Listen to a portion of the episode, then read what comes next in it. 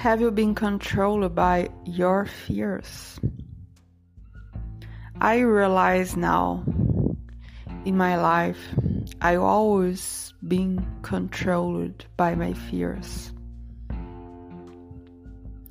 Because I stopped I stopped myself for do the things I want to do, to say the things I want to say because I have fear of the judgments, because I have fear of the other person's opinions about about my life, about me, about about who I am.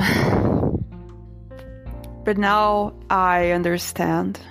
I understood that I that that was a waste of time in my life because um, you don't live when you you act like this when you and you and you act like I I have been, I have been doing in the past. I'm I'm I just hiding uh, I I'm literally hiding myself because because I have afraid because I have afraid.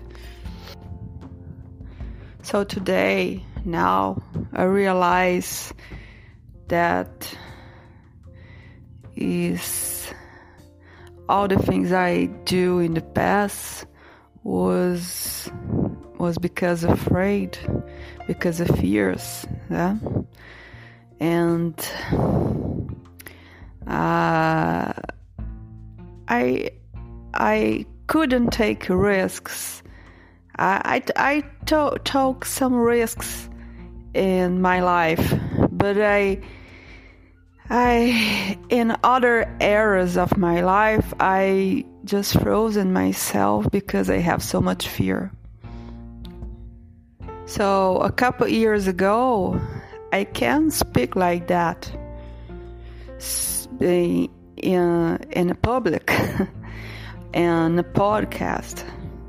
I never dreaming about it to record a podcast in my life.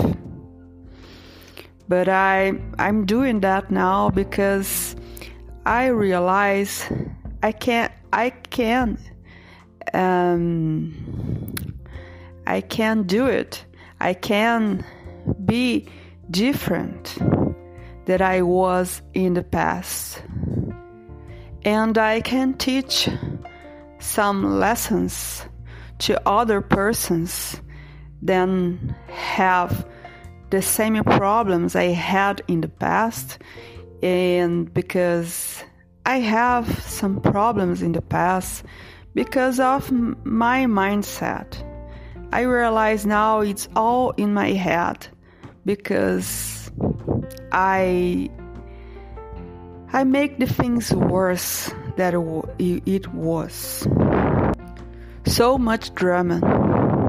I was uh, so dramatic in my life. But now I I'm changing. I'm changing my mindset because I have I I didn't like the results results I had in the past. I realized the problem in my life was me. It, it, it is true. I realized my problem was and not all my problems, but this the most all then all all problems I had in I have in my life I had in my life was because of me because I I understood the things wrong. Now I understand that we need to face our fears. It's not easy is not easy. You can suffer, suffer a lot, but uh, we need to face her, face, face it.